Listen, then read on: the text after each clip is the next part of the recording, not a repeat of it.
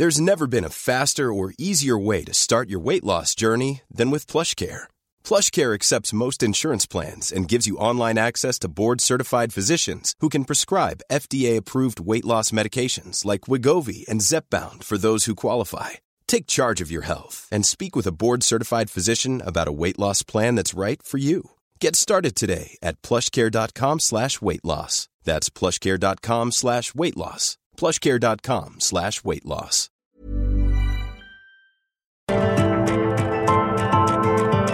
Heraldo Media Group presenta Me lo dijo Adela con Adela Micha.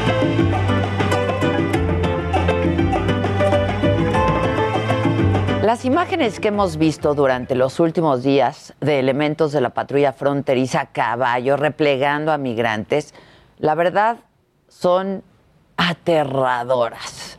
Miles de haitianos, muchos de ellos incluso con niños en brazos, cruzaron el río desde Ciudad Acuña, Coahuila, para llegar a Del Río, Texas.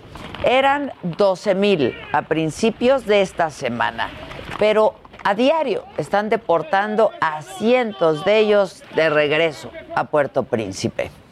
El lunes, James Saki, la vocera de la Casa Blanca, aseguró que el enojo de la gente al ver estas imágenes pues era absolutamente comprensible. Vamos a escuchar exacto como lo dijo. He visto algunas de las imágenes. No tengo todo el contexto. No puedo imaginar un contexto en el que ello sea apropiado. No tengo detalles adicionales. Y ciertamente no tengo ningún otro contexto. No creo que nadie que haya visto esas imágenes piense que fue aceptable ni apropiado. A su vez, el secretario de Seguridad Nacional, Alejandro Mayorkas, calificó como inaceptable e intolerable cualquier abuso contra los migrantes e informó pues que ya se está llevando a cabo una investigación para determinar cómo fue posible que los oficiales de la patrulla fronteriza procedieran de esa forma, persiguiendo a caballo y con látigos a migrantes. Lo dijo ayer en entrevista con la cadena CNN. Cualquier maltrato o abuso de un migrante es inaceptable. Está en contra de la política y el entrenamiento de la patrulla fronteriza y de los valores del Departamento de Seguridad. En efecto, comenzamos una investigación que será realizada rápidamente. La gente merece y necesita conocer sus resultados. Al ver las imágenes me horroricé. Voy a dejar que la investigación continúe, pero las imágenes que vi me afectaron profundamente. La vicepresidenta Kamala Harris, designada por Joe Biden justo para resolver esta crisis humanitaria y migratoria que enfrenta a Estados Unidos, dijo que las imágenes de esta represión a caballo por parte de estos agentes migratorios son horribles e hizo un llamado a empatizar con Haití debido a las tragedias que este país y su gente han vivido. Esto fue parte de lo que dijo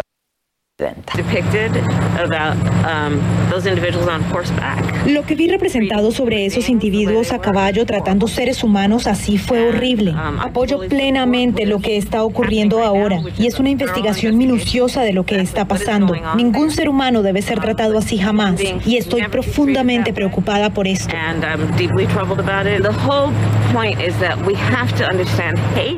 El punto es que tenemos que entender Haití. Hablo de un país que ha vivido tantas tragedias. Efectivamente, Haití, el país más pobre de América, se encuentra inmerso en el caos político, social. La crisis se agudizó luego del asesinato de su presidente en julio de este año, el terremoto también que azotó la isla apenas en agosto. Las cifras actuales de migración ilegal son las más altas en tiempos recientes. Según datos de la Oficina de Aduanas y Protección Fronteriza de Estados Unidos, el número de migrantes irregulares en la frontera de ese país, la frontera sur, se ha visto con una escalada significativa desde abril del 2020. Tan solo en agosto, las autoridades detuvieron a más de 200 mil migrantes ilegales en su territorio. Esta crisis humanitaria está en su punto más crítico. El canciller de México, Marcelo Ebrard, habló el lunes con el secretario de Estado de Estados Unidos sobre el tema, eh, el problema fronterizo. coincidieron en la necesidad de realizar un esfuerzo coordinado para atender no solo la situación actual, sino las causas de la migración. Ebrard explicó también que el reciente flujo se debe principalmente a que Estados Unidos amplió el plazo para que los haitianos que ya están en ese país puedan hacer sus trámites migratorios. Pero esto no aplica para quienes apenas lleguen. El canciller dijo que los dirigentes de estos conglomerados de refugiados en Brasil y en Chile les han dado información falsa a los haitianos para traerlos a la frontera. El canciller lo explicó así. Porque lo están engañando. Es un periplo, es un... Imagínense, salir de Haití, ir a Brasil, ir a Chile, tener condición de refugio, buscar trabajo. Hay, hay niños que ya son nacidos en Chile o en Brasil, que ahora sus dirigentes les digan vámonos a Estados Unidos rápido porque nos van a dar la, la residencia o la nacionalidad norteamericana posiblemente. Pues es un engaño monumental, ¿no? Eso no es cierto. El secretario de Seguridad Nacional de Estados Unidos, Alejandro Mayorkas, efectivamente confirmó lo que decía Ebrard, que los están engañando a los migrantes, están siendo engañados. Y además aclaró y dejó muy claro que no van a recibir a más personas, que no vayan.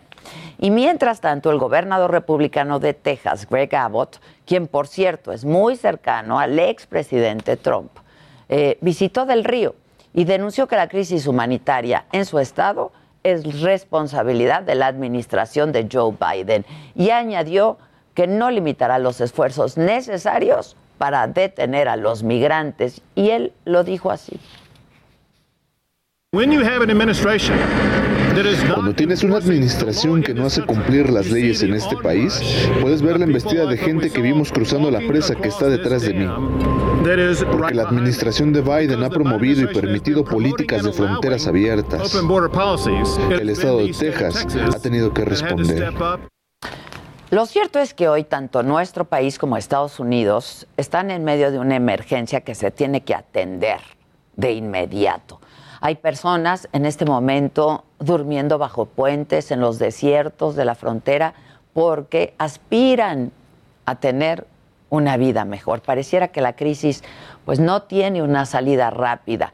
De lo que no cabe duda es que la xenofobia, el racismo, la violencia no son la solución, pero existen, ahí están. El diálogo y el respeto irrestricto a los derechos humanos no van a terminar con el problema, pero son indispensables para hacerle frente. Esto es, me lo dijo Adela, yo soy Adela Micha y ya comenzamos ahora también por la cadena nacional del Heraldo Radio.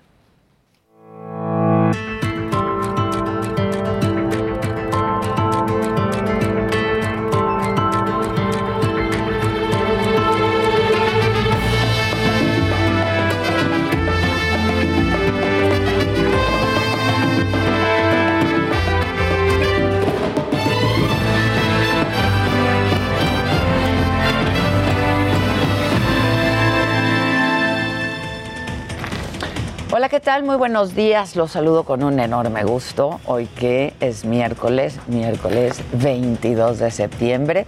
Y les damos la bienvenida a todos aquellos quienes ahora se suman a esta transmisión a través de la cadena nacional del Heraldo Radio. Muy buen día y bienvenidos. Hoy en la mañanera y sobre la gravísima crisis migratoria de la que les hablé hace unos instantes, el presidente insistió en que con sus programas Sembrando Vida y Jóvenes Construyendo el Futuro, detendrá el flujo migratorio y aseguró que el presidente Biden tiene sensibilidad en este tema y que quiere resolver. Entonces, 80 mil empleos en Sembrando Vida en Guatemala, 80 mil empleos Sembrando Vida en Honduras, 80 mil empleos Sembrando Vida en El Salvador. 240 mil empleos. ¿En cuánto tiempo? En menos de seis meses. Y eso es lo que les estoy planteando.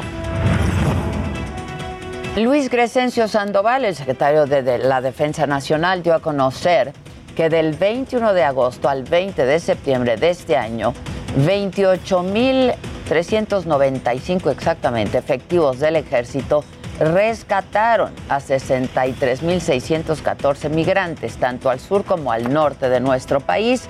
Así lo dijo desde Palacio Nacional en la mañanera.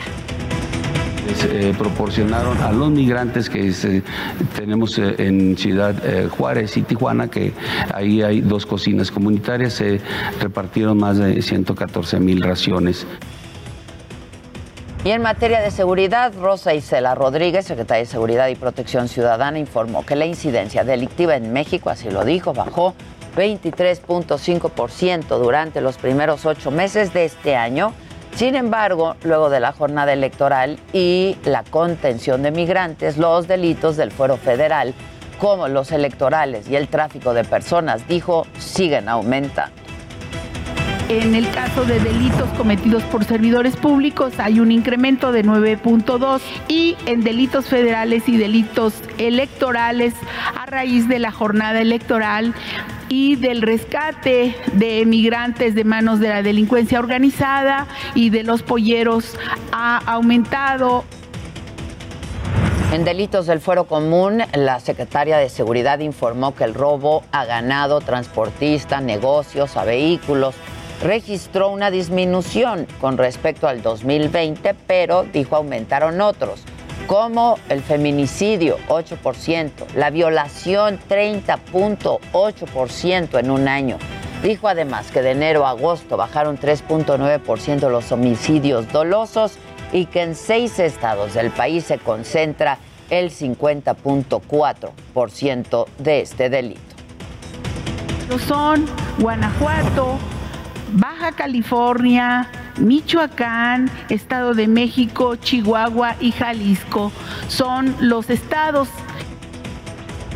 y sobre la pandemia, el presidente adelantó, sin decir de qué farmacéutica se trataba, que ya se dio la instrucción de vacunar a niños contra el COVID-19, pero aclaró que solo será para menores que lo necesiten por algún problema de salud que tengan ya eh, se van a vacunar a más de un millón de niños en el país, niños con mm, discapacidad, con algún problema, alguna enfermedad que requieran la vacuna. Bueno, vamos ahora hasta Palacio Nacional. Ahí sigue mi compañero Francisco Nieto. ¿Cómo estás, Paco? Buen día. ¿Qué tal, Adela? Muy buenos días. Hoy el presidente López Obrador negó que haya una disminución en el presupuesto del CONACYT y criticó a los medios de comunicación que han informado por su contrario. Con láminas proyectadas en la pantalla de la mañana explicó que el presupuesto del CONACYT para 2022 no contempla una caída presupuestal, sino todo lo que, lo contrario. Agregó que el proyecto de presupuesto de ingresos de la Federación de, de 2022 contempla un crecimiento del 11 ciento nominal, esto significa un 7.3% de manera real. Adelantó que habrá también un aumento en el presupuesto de becas de posgrado y en otros programas del CONACYT. El presidente también confirmó que hay denuncias contra exfuncionarios del CONACYT por malos manejos de recursos públicos, lo cual dijo será resuelto eh, por un juez. Y este miércoles fue el día para presentar el informe mensual eh, en este caso el mes de agosto sobre seguridad en el país. Y bueno pues ahí la secretaria de seguridad pública y protección ciudadana Rosicela Rodríguez informó que eh, pues que se mantiene la tendencia a la baja de los delitos federales. También lo mismo en el caso de los homicidios homicidios dolosos. Se reconoció pues que sí han subido los delitos electorales el tráfico de, personas como tú ya lo adelantaste eh, pues que tienen que ver con acciones eh, ilegales contra migrante, pero también dijo que se eh, subió eh, las cifras del, feminicidio y esto tiene que ver con un tema de que apenas hace poco se está dando pues este tipo de delitos y por eso se refleja tanto esta cifra, pero pues ella confirma o explica que se está haciendo todo lo necesario para bajar estos delitos. Pero es parte de lo que sucedió en la mañana de Sale, Paco, muchas gracias. Y justamente hablando de Rosa Isela Rodríguez, ayer en la comparecencia en el Senado ocurrió esto, les decía la senadora panista Lili Telles. Le regaló un libro de El Padrino, de Mario Puzo, que retrata, dijo, una relación entre el poder político y el crimen organizado. Así fue el momento en el que le regala Lili Telles a la secretaria de Seguridad este libro. Le voy a entregar un libro, secretaria. Le voy a entregar un libro que trata sobre una relación entre el poder político y el poder del crimen organizado, precisamente entre abrazos y balazos.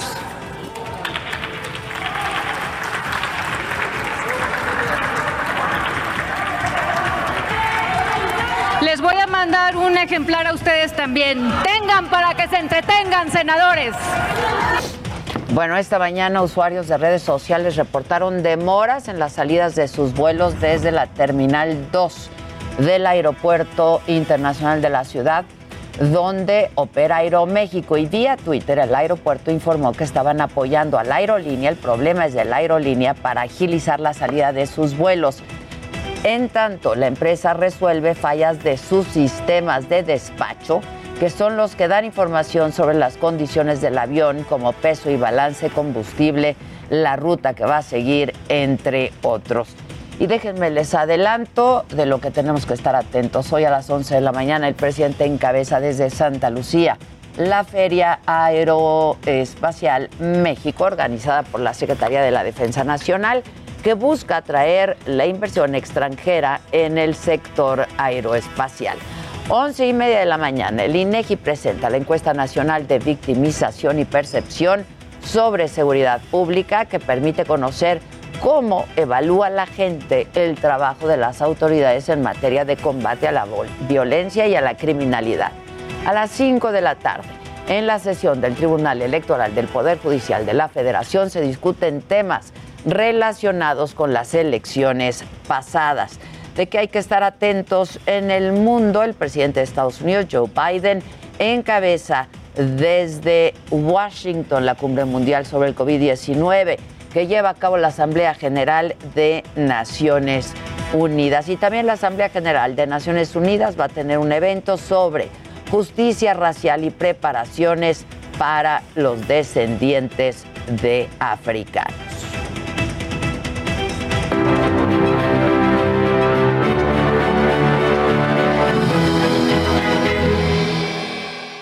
Bueno, y como cada miércoles, aquí están con nosotros colaboradoras, distintas colaboradoras cada miércoles de Mente Mujer. Melisa Moreno, tú eres editora de artes. ¿Cómo estás, Melisa? Editora de artes. ¿Cómo estás, Adelante? Muy bien, ¿y tú, Un placer estar contigo. Igualmente, bienvenida, muchas gracias. Oye, pues hoy me toca venir a hablar de un tema, la verdad que no me encanta, porque es un informe que lanza este, la ONU y pues la verdad es que no es tan positivo como quisiéramos. Es un trabajo de mi compañera Diana Martínez y bueno, vengo en su representación a platicarte de él. Y es un informe que se llama Estado de la Población Mundial 2021, Mi cuerpo me pertenece, reclamar el derecho a la autonomía y autodeterminación. Para no hacerlo más grande y más es a que no tenemos derecho las mujeres en el mundo. Ok. O sea, ya te imaginarás, ¿no? Sí, sí, sí. El informe básicamente dice que... Es en el mundo. En el mundo, exactamente. Es de, hecho por Naciones Unidas. Y el informe básicamente dice que en 57 países en desarrollo, más de la mitad de las mujeres pues no tienen derecho a lo que ya más o menos todos sabemos, ¿no? A decidir sobre sus embarazos, a decidir sobre su reproducción sexual y sobre su salud integral. Ok, salud reproductiva. Salud reproductiva, pero a ver, vamos más allá de eso. ¿Cuándo quieres ir al médico? O sea, tan simple como eso, Adela. Tú, o sea, en un, bueno, nosotras por suerte de pronto eh, resulta impensable, ¿no? Pero ocurre. Totalmente. O sea, yo, yo lo comentaba, es tan sencillo como eso. Vas al médico con tu esposo y a quién se dirige el médico? A tu esposo. Eso es increíble. No, o sea, he hablado con, bueno, por suerte eh, las generaciones van cambiando, pero todavía sucede. O sea, yo he platicado con, mujeres de la generación de mi madre y, sucede todavía hasta estas fechas. O sea, si pasa con mis amigas, no me lo cuentan, pero estoy segura que no pasaría. Pues pasa, pasa, se dirigen a él. Este, la directora de este Fondo de Población de las Naciones Unidas lo abrevia muy bien y dice, las mujeres y las niñas en el mundo no pueden gobernar su cuerpo porque es gobernado por otras mujeres. ¿De qué se trata esto, no? Y es que de repente en muchos de estos países, sí, la legislación, las constituciones te dice, Adela, tú tienes derecho de ir a la escuela, tú tienes derecho a tal cosa, tú tienes derecho a conducir tu programa y yo soy editora de artes, pero no Los hechos no ocurren, letra muerta. Exactamente, pero ¿qué pasa con todo lo demás? Y la pandemia no vino a componer toda esta situación, ¿eh? O sea, todo lo contrario. Exactamente. Eh, bueno, nada más porque no traigo puras noticias negativas. Eh, eso sí, la mutilación genital, que sabemos que sobre todo pasa muchísimo en África, sí bajó en gran medida, aunque hay muchísimas niñas todavía, cerca de 4 millones, o sea que son muchísimas, que todavía están en riesgo, pero eso sí, bajó. Si me permites, me gustaría compartirte algunos datos, y es que son muchos y no quiero ser imprecisa. Muy bien, pero tengo para, unos minutos. Para que revisemos nada más. 55% de mujeres empoderadas sobre temas relacionados con la salud. Solamente 55%. Imagínate. Eh, en el 2020, la violencia contra ellas, o sea, contra nosotras, aumentó en los hogares. O sea, imagínense, casi 5 millones de mujeres. 2020. 2020. Y no nos han hablado del 2021 y lo que va de este año. Bueno, Rosa Isela ya dijo algunas cosas, ¿no? Sí, ya, terribles también. Casi 5 millones de mujeres sufrieron algún tipo de violencia sexual durante el segundo semestre de 2020. No les quiero decir que el 12%, aument en 12 aumentó el número de embarazos no deseados en México durante este periodo también. Por eso es tan importante lo que pasó en la Corte en estos días, en la Suprema Corte de Justicia. Totalmente. Y a ver, todo se basa también en educación. ¿No? O sea, ¿cuánta, eh, o sea, sí hay un aproximado de 85 países que legislan, bueno, que tienen educación sexual, pero ¿en qué términos? O sea, hay muchísimos estereotipos todavía. O sea, no es una educación integral, no es una educación que nos hable abiertamente. Hay muchos prejuicios, hay muchos tabúes, sí, claro. Exactamente. También, a ver. Eh, en eh, unos países más que en otros. Totalmente. 75% garantiza, de estos países, estamos hablando de, de los países que incluyen el informe, garantizan acceso pleno a la anticoncepción ya, ya no nos metamos en si está bien o está mal. 80% eh, tienen leyes que apoyan la salud y el bienestar sexual pero de nuevo prevalecen los anticonceptivos, eh, perdón, los estereotipos. 56% tienen leyes que apoyan la educación de nuevo sexual eh, integral. Y de nuevo, a ver, muchos países incluyen esta cosa de que si tu agresor, si tienes un agresor, te tienes que casar con él. Ah, claro. Si hubo una violación, sí, claro. Y nunca va a terminar en la cárcel. Sí, sí, sí. O sea, eso es. Eso prevalece en muchos lados. Eso todavía, es. Eh, eh, a ver, las niñas y los niños con discapacidad tienen casi tres veces más probabilidades de padecer violencia sexual. A mí esta cifra me parece durísima. Entre otras ¿eh? violencias, entre otro tipo de violencias.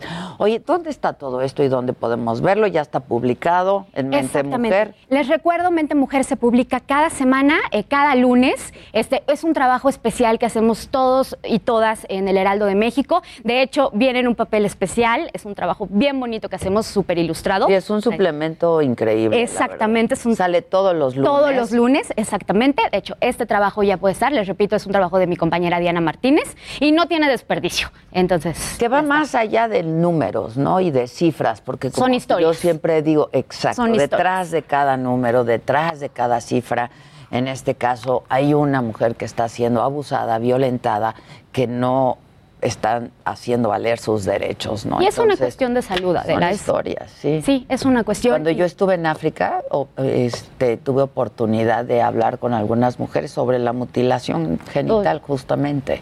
Tendríamos que hablar más de eso, ¿eh? Y te cuentan unas historias terribles, terribles. Oye, Adela, pero no, no nos vayamos ¿eh? más lejos. En México. Ocurre. Eh, ocurre. O sea, los, los matrimonios a fuerza o sea, la venta de niñas, ¿no? Totalmente. Este, yo hace algunos años hice un reportaje sobre esto, varias historias. Este, es terrible la venta de niñas, ¿no? Y por eso hay que hablarlo. Mucho. Eres bienvenida cuando quieras este espacio, Melisa Moreno. Muchas gracias. Te agradezco. Gracias. Vamos a hacer una pausa y regresamos con mucho más todavía esta mañana. Así es que no se vayan. Hoy es miércoles de consulta con Javi Derma. No se vayan. Volvemos. Esto es Me lo dijo Adela. Regresamos.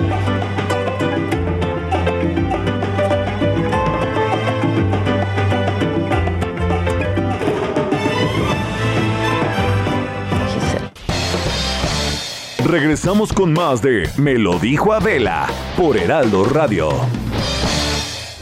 ¿Aún no te inscribes al reto Actinver? ¿Qué esperas? Aprovecha la oportunidad de aprender y comenzar a practicar en un simulador que recrea los movimientos de la bolsa. Inscríbete antes del 3 de octubre y compite para ganar hasta 500 mil pesos. Retoactinver.com. El verdadero reto es tuyo. Continuamos en Me lo dijo Adela. El espectáculo aquí, pero pues con, la pandemia se canceló. Este, bueno, pues yo tengo aquí en el estudio a eh, los coordinadores, tengo una mesa de coordinadores de la oposición en la Cámara de Diputados y les doy la bienvenida. Y pues primero a las mujeres, ¿no? Si me permiten. Eh, Carolina Villano, diputada federal, secretaria general del PRI. ¿No vino Rubén? ¿Qué le hiciste o qué? O qué ¿Cómo lo dejaste o qué pasó? Rubén Moreira es el coordinador del grupo una, parlamentario. una conferencia en el Comité Nacional del PRI justamente para el tema presupuestal y ahí están todos los diputados priistas, salvo yo que estoy contigo. estás conmigo, pues lo agradezco mucho. Jorge Romero, aquí a mi derecha, es el coordinador del grupo parlamentario del PAN. ¿Cómo se les nota a los panistas que son panistas? No. No voy a preguntar por qué mi Adela, pero, pero gracias por la invitación, Adela. ¿Cómo estás, Jorge? Bienvenido. Y Cházaro Luis Espinosa Cházaro, coordinador del grupo parlamentario del PRD. Bienvenidos. Gracias. ¿Cómo van? Oigan, este está la rebatinga y el agandalle, ¿no? En el reparto de comisiones en San Lázaro. ¿Quién quiere? Yo creo que no, no necesariamente está en una negociación las fuerzas políticas para tener una distribución equitativa de las eh, comisiones, porque hay grandes temas que tienen que revisarse, que debatirse, sobre todo rumbo al presupuesto. Y yo pienso que desde que inició la legislatura ha habido de estas fuerzas políticas, y lo ha recibido bien Morena, eh, dialogar y construir por México. Estamos en una crisis que amerita eh, dialogar y poner arriba los intereses del país. ¿Pero ven un reparto equitativo de comisiones?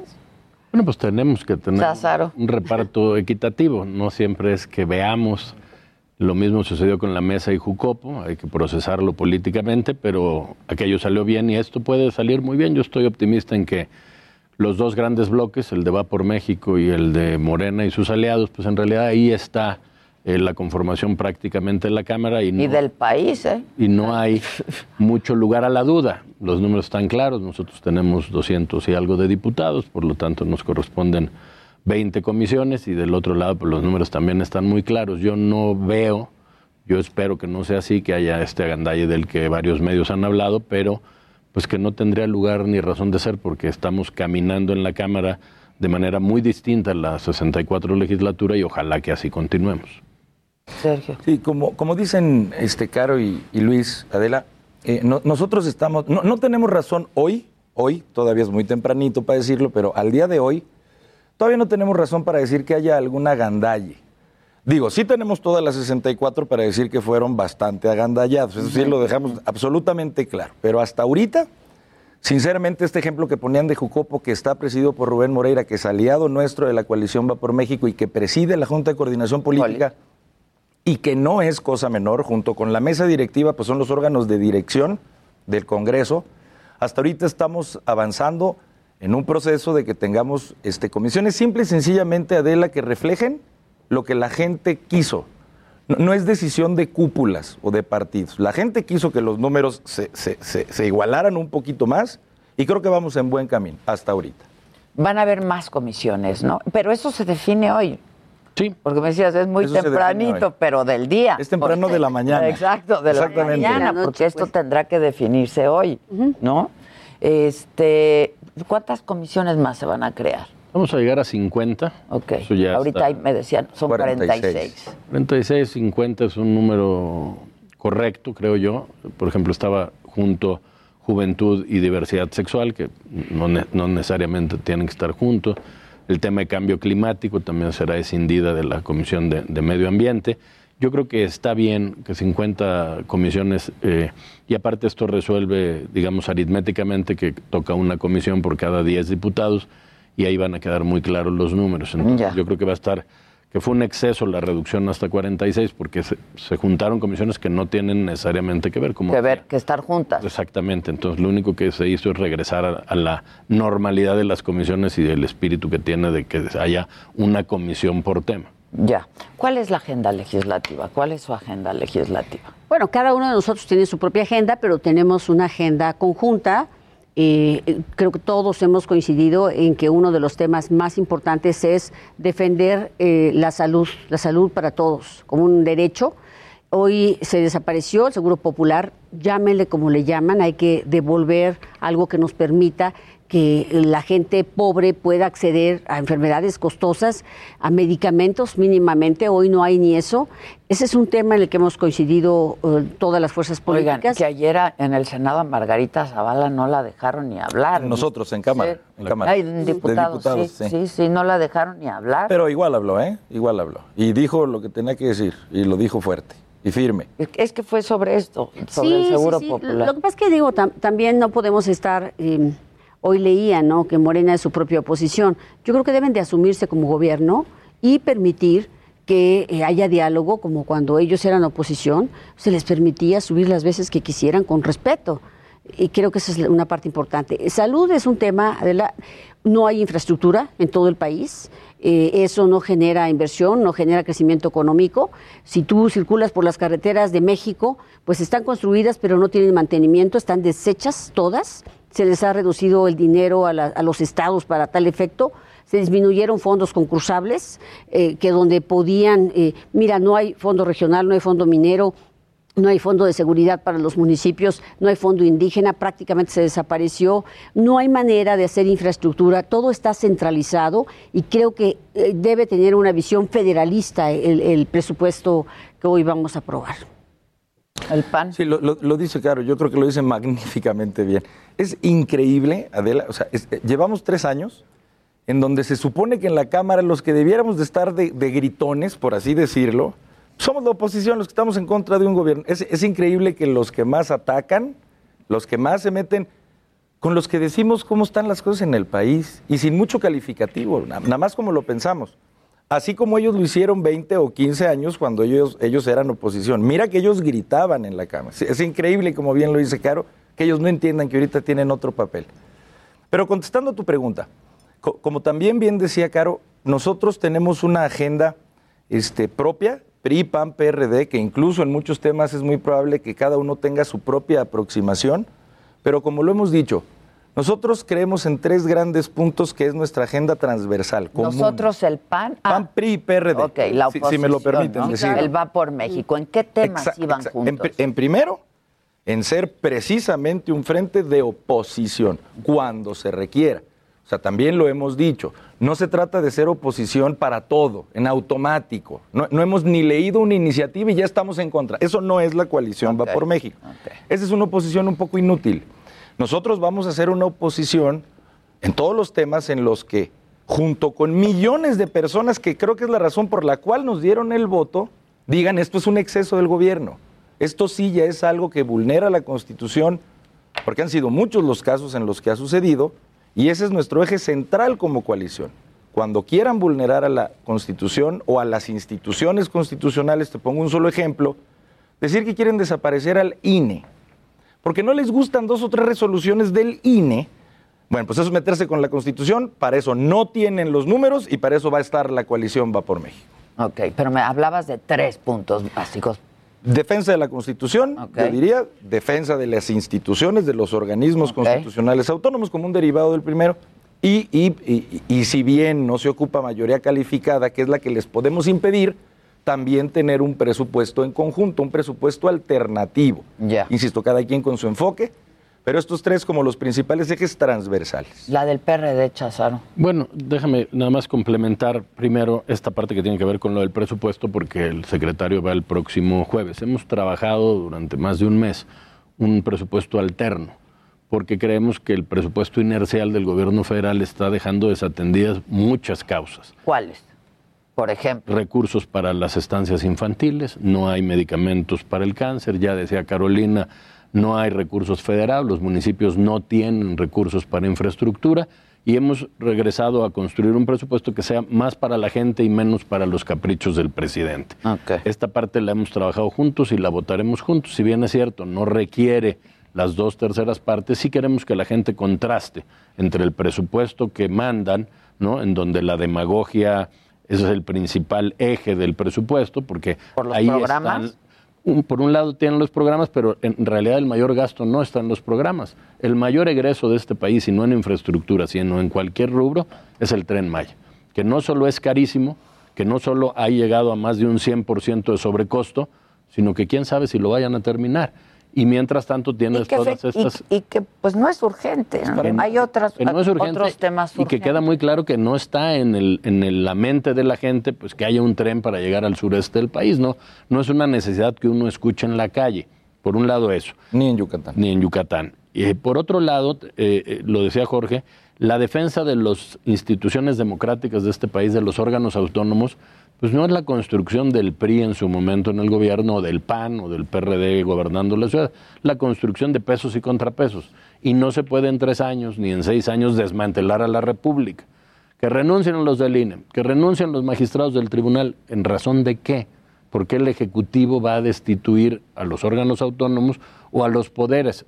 Estamos tratando de regresarle al legislativo, en esta 65 legislatura, la independencia y la autonomía pero de pronto parece que, como se mencionaba aquí, pues los eh, de Morena no se han dado cuenta que están en el gobierno y gritan como si fueran oposición. ¿Por qué le gritan a Margarita ayer? Y le gritan enardecidos. Pues por señalar que no están atendidas las necesidades de salud en la desaparición del Seguro Popular. Esa es la razón del enojo, que se les diga la verdad. Bueno, ellos podrán gritar todo lo que quieran, ni nos espanta que nos griten, porque la oposición somos nosotros y seguiremos señalando los hierros del gobierno todo el tiempo que sea necesario. Para eso votó la gente por nosotros. Ahora, sobre el presupuesto, Cházaro, que tú mencionas, ¿qué puntos les preocupan del presupuesto? Además de salud, evidentemente, este, las estancias infantiles. ¿Qué es lo que más les preocupa de este presupuesto? Nos preocupan dos cosas, te diría yo. Una, que los cálculos que el secretario de Hacienda presenta son eh, prácticamente ilusorios. ¿no? Yo no creo que el año que entra va a haber un crecimiento del más del 5% y lo presenta. Entonces, si no tenemos esos ingresos... Los expertos señalan... Exactamente, los expertos han dicho claramente... 3. Entonces vas a tener un déficit de 2% del crecimiento. ¿Con qué se va a solventar? pues con préstamos. ¿Qué van a eliminar? ¿O qué van a dejar de pagar? Y no los vemos en la actitud de decir, bueno, bajes el ritmo del tren Maya y entonces tengamos una redistribución del gasto público. Ah, no, primero el tren Maya y luego vemos qué sobró para lo demás. Se incrementa el presupuesto a turismo, pero no se incrementa para promoción turística, se incrementa para justamente sea la vía para que llegue el dinero al tren Maya. Entonces, tenemos una preocupación general, Adela, en el tema del presupuesto y creo que va a haber un debate intenso el próximo mes, mes y medio, porque queremos, y lo voy a decir así, desenmascarar que ese, este presupuesto no es para el bien de la gente. ¿no? Ah, eh, hablaba yo con algunos expertos justamente del presupuesto y les preguntaba si se veía la mano del nuevo secretario de Hacienda. Yo creo que no. Teníamos otra expectativa nosotros de... Es un presupuesto inercial. Y por otro lado, tampoco vemos un programa o vemos nada que indique que quieren reactivar la economía. Absolutamente nada, cuando debería ser el principal factor. La otra es, vemos también que tienen subestimado el costo del petróleo. Entonces, sí hay que ajustar varias cosas en la carátula eh, general para poder tener suficiencia.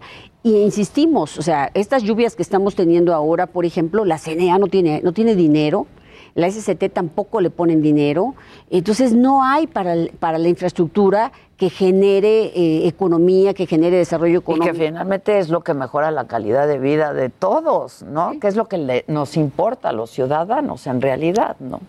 Eh, tú me decías, no es oponerse por oponerse. Y pues yo les pregunto, eh, ¿están dispuestos al diálogo, a llegar a acuerdos con Morena y sus partidos aliados? Claro, me atrevo a decir que claro. Claro que sí. A ver, nos queda a nosotros absolutamente claro. ¿En qué si ven coincidencia? Pues en todo aquello que sea para el bien de la gente, que es la que nos puso, la que nos paga, a, la que nos debemos y la que confió en nosotros. Eso por supuesto. No, no, yo no vemos, hablo en nombre del PAN, estoy seguro que no me dejarán mentir, no vemos las cosas de manera maniquea. Todo malo ya solo por Todo malo y todo bueno. Por supuesto que no. Pero mira, sí es un punto crucial, también quisiera puntualizar desde la perspectiva del PAN lo que se viene, que es el presupuesto, porque mira, es, un tema central, Adela, es, es cómo el dinero que todos los que nos están viendo y escuchando están dando con sacrificio, cómo se va a distribuir para este país. No solamente lo que ya dijeron de que hay una sobreestimación, yo no sé de dónde la sacaron. Están diciendo que casi casi la inflación va a bajar a la mitad. No sé de dónde sacan esos números. Como bien dice Caro, están sobreestimando el petróleo, eh, entre muchas otras cosas. Pero lo más importante lo decías ahorita tú, Adela. No puede ser que el mayor rubro se vaya a cosas que se lo dejamos al juicio de la gente que nos está escuchando. Bajo ninguna circunstancia se pueden considerar como urgentes. Un tren Maya, yo lo he dicho, es un mal proyecto en sí. Pues no, de, algo servirá, reactiva la economía de ahí, local, servirá turísticamente. Pero en estos dos años que llevamos de pandemia, dime tú si no es un poquito más importante vacunar a la población. Si no es un poquito más importante cuidar las escuelas, ahora que están regresando nuestros hijos a las escuelas. Si no es más importante reactivar la economía de toda la gente que perdió sus empleos. Nosotros como PAN, si me permite el comercial, la primera iniciativa que metimos como GP PAN fue la creación de un seguro de desempleo, que no es un programa, no es regalar dinero, es que haya una red de contención para la gente que por esta pandemia perdió su empleo. Si tanto a ellos les importa tener un millón de programas sociales, nosotros para ese seguro de desempleo estamos pidiendo el punto uno por ciento de este presupuesto. Mm. No el uno, el punto uno. Hace falta voluntad política de los que tienen la mayoría para ayudarle de a de veras a la gente que, recibió el golpazo de esta pandemia.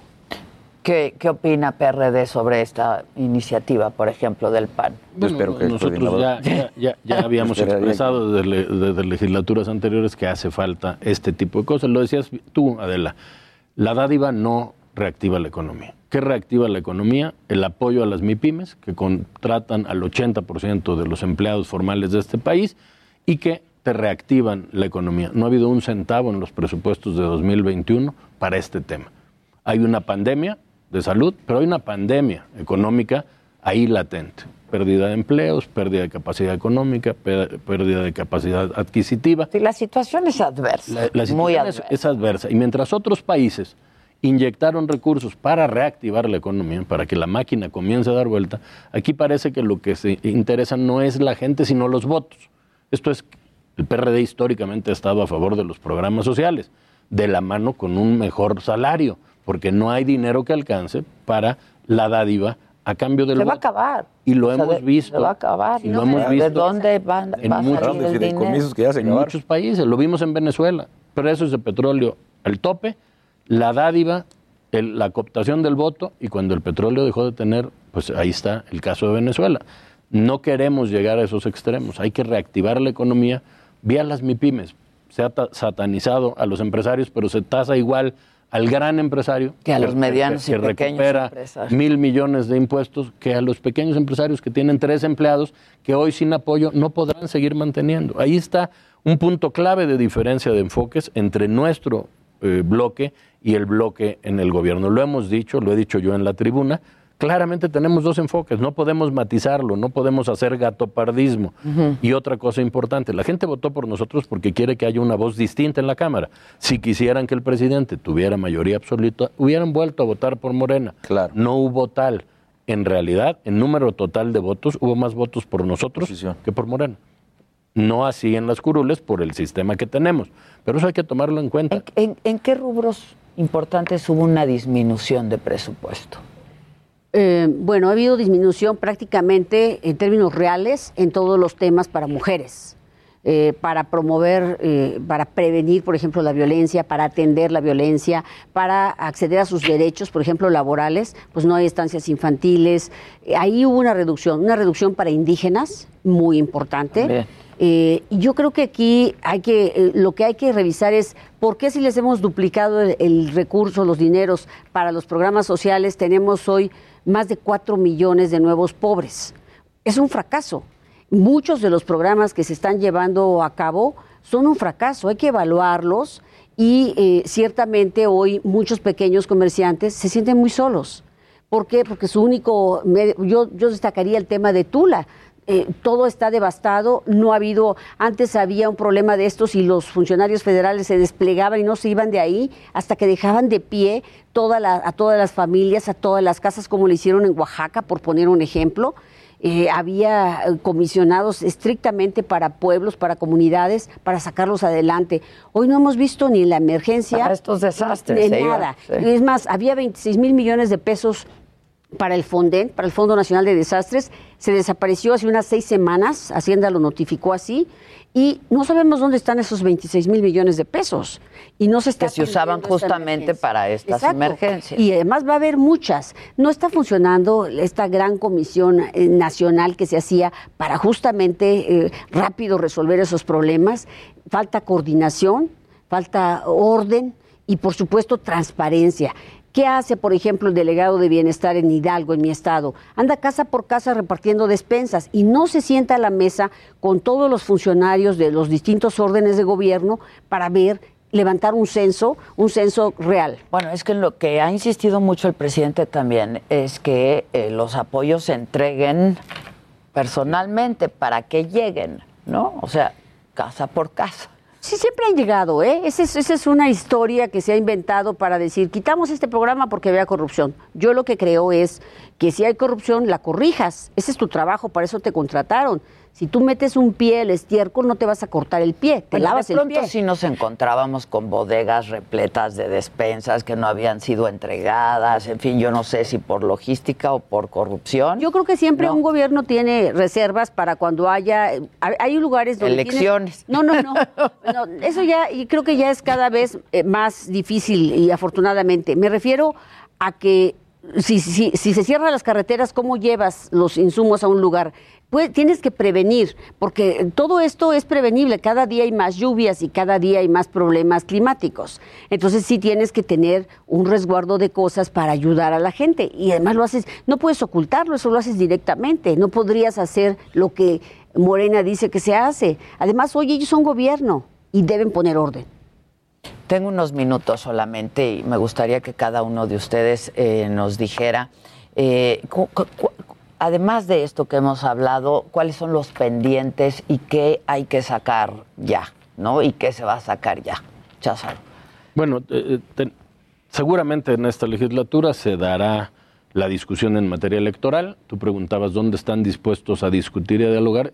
Creemos que es perfectible la democracia en nuestro país. Siempre. Pero no es matando al árbitro o desapareciendo al árbitro o regresándolo, como en los años 70, a la Secretaría de Gobernación. En eso no vamos a acompañar, pero daremos una discusión constructiva en favor de ver cómo perfeccionamos nuestra democracia. Hemos platicado en el bloque que quizá llegó el tiempo de ir a la representación directa, ¿no? Y que el número de votos sea tu número de curules para que no haya esta sobrerepresentación que hoy se da.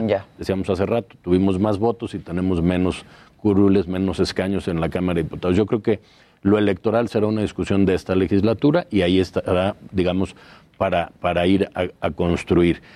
Hay, digamos, en la inmediatez está el tema del presupuesto. Yo quiero pensar que, como lo dijo el coordinador de Morena, se le puedan mover no solo las comas, sino cuestiones en favor de la gente. Nosotros no estamos planteando que el presupuesto se modifique para beneficiar al PRD o a su militancia o al PAN o al PRI. Estamos pensando que entre todos podemos construir un presupuesto mejor que no sería innovar en nada. Cuando fuera un gobierno, otros partidos, y ha habido alternancia en este país, el presupuesto se iba ajustando de acuerdo a las necesidades. No le han movido una coma al tema de salud y el tema de salud pues no está funcionando. Y no solo en materia de vacunación de COVID, no hay en, en, los hospitales medicamentos y eso es una necesidad urgentísima. Vacunas contra el sarampión. Sí. O sea que el Sistema Nacional de Vacunación no teníamos un problema así en 30 segundos. Para nosotros, PAN, no va a haber en este primer periodo nada más importante, Adela, que ver tema de empleo y tema de salud. Para nosotros no hay nada más prioritario. En salud, como ya se dijo, que pueda regresar un seguro popular, que toda la población se vacune y que no falten medicinas. Y en empleo, que en verdad se apoya a las MIPIMES y a las personas que se quedaron sin un empleo. Carolina. Coincidimos sin duda con la, la agenda que acaba de plantear el coordinador del PAN. Y yo agregaría, necesitamos más eh, apoyo para las mujeres en distintas reformas y presupuesto, para los indígenas eh, y para la gente que hoy ha vivido. ¿Quién está hablando de los huérfanos del COVID? O sea, hoy hay mucho. Y la otra cuestión es, ¿qué vamos a hacer por el tema de violencia? Que cada día se apodera más del país. Esos son los temas más urgentes. Carolina, muchas gracias, Jorge, muchas gracias, Cházaro, muchas gracias. Nos vemos pronto y estaremos muy atentos. Hacemos una pausa y volvemos con mucho más aquí en Me lo dijo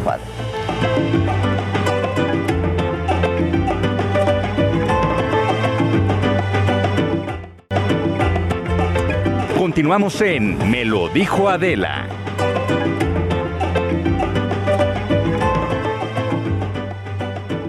Hola, Javi. Feliz de estar aquí como todos los miércoles. Véanlo, véanlo. Todo es Spikey. Súper Spikey. El más picudo de la. Hoy venimos con Spikey porque vamos a hablar de exfoliación. Entonces, como todos los tejidos, inclusive hasta la ropa que tiene piquitos, si lo haces sobre una mesa, puedes dejar rayitas. Igual la piel, que es un órgano muy delicado. De hecho, curiosamente, esta semana tuve dos pacientes que sus bebés les rasguñaron, imagínate, con la mini uñitita de su cara y les dejaron una raya que ahora con láser o con otro tratamiento vamos a tenerles que ir borrando la cicatriz. Entonces, todas las heridas. Por eso les ponen guantecitos a veces, ¿no? Para que ellos mismos no se, no se lastimen su propia piel. Ya porque es una piel muy nueva. ¿eh? En la familia. Ya próximamente. Espera, espera, Jimmy, Todavía no. Jimmy. Jimmy. Es que me estoy imaginando el bebito con sus... bueno, tú tienes bebé en la familia nuevo. recién nacido. Son uñas bien peligrosas, es arma blanca. Es un arma Porque son como delgaditas, entonces nomás te hace un pasón así y sí te... Y que la gente nos explica, o inclusive entre hermanitos también, me han tocado niños que el hermanito bebé cargó este, el, de cuatro o cinco años lo carga y le deja una rayita de media mejilla y que pasan las semanas, los meses, los años y no se les quita. Entonces, obviamente dicen, ay, no pasa nada, se le va a quitar en una semana y, pues hay cosas que no, que se daña la piel igual como si fuera una cicatriz de acné o una cicatriz de varicela. Entonces, sí hay que tener cuidado con las exfoliaciones. Ahora, no hay, en el tema en general de exfoliación de la piel, no hay una alineación al 100% de cada cuándo nos deberíamos de exfoliar la piel, porque la piel está diseñada que diariamente caigan las células de manera natural. Cada células se recambia entre 21 a 28 días. Entonces hay pieles muy delicadas, como las personas que tienen un padecimiento que se llama dermatitis atópica. La gente que tiene dermatitis atópica, que es piel que es sensible a todo, que un piquetito de mosco le hace una mega reacción, que detergentes de tela, que inclusive algunas texturas de ropa les inflaman la piel, esas personas no se deben de exfoliar nunca porque van a quitar una capa protectora de la piel. La piel, de hecho, está diseñada para hacer una capa protectora entre las células y la propia grasa que producimos diariamente. Entonces, si lo quitamos, pues vamos a quitar esta, este reforzamiento de la piel y que la hace más fácil que virus, bacterias, hongos puedan penetrar si está lastimada la piel. Entonces, la piel es un órgano de barrera que se debe mantener fuerte y sano. Entonces, no hay que exfoliar de más.